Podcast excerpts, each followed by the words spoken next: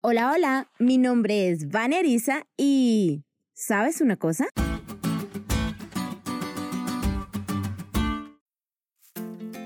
Amo ser parte de la iglesia adventista del séptimo día. Me encantan sus cultos organizados, los campamentos con los conquistadores, me encantan los conciertos y participar en la cena del Señor.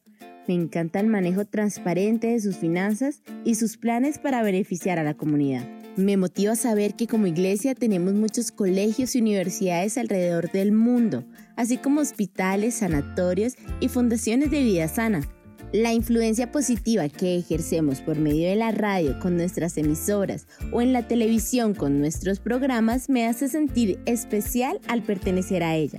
Y cuando ADRA, su brazo humanitario, hace presencia para apoyar en situaciones de emergencia, esa sensación se multiplica. Me gusta ser adventista del séptimo día, siendo consciente que hay ovejas en otros rediles que también son parte del plan de Dios, que también fueron parte de la visión de Pablo en la carta de los Efesios, y a quienes llamaré familia por toda la eternidad.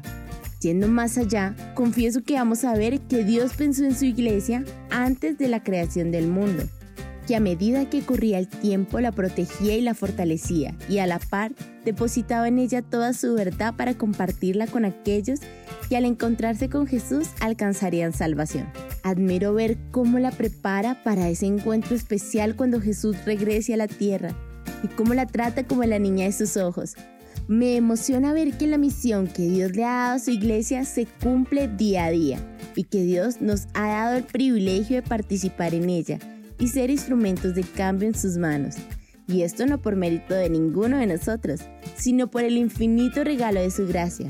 Ser parte de su iglesia es ser parte de sus planes y no hay mayor bendición que hacer esos planes realidad. Ahora que sé esto, solo tengo una intención en el corazón invitarte a ser parte de los grandes propósitos de Dios, explicarle a todos que no hay mayor privilegio que seguir a Jesús, porque dicha decisión tiene sabor a eternidad. Deseo que lo experimentes por ti mismo, que no te quedes con mis palabras, sino que experimentes las riquezas de la plenitud de Dios por ti mismo, y que la oración de Pablo de ver una iglesia unida o una familia unida también se cumpla en ti.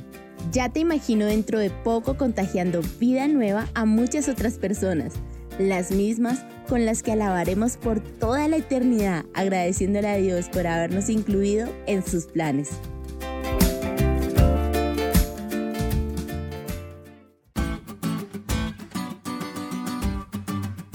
¿Te diste cuenta de lo cool que estuvo la lección?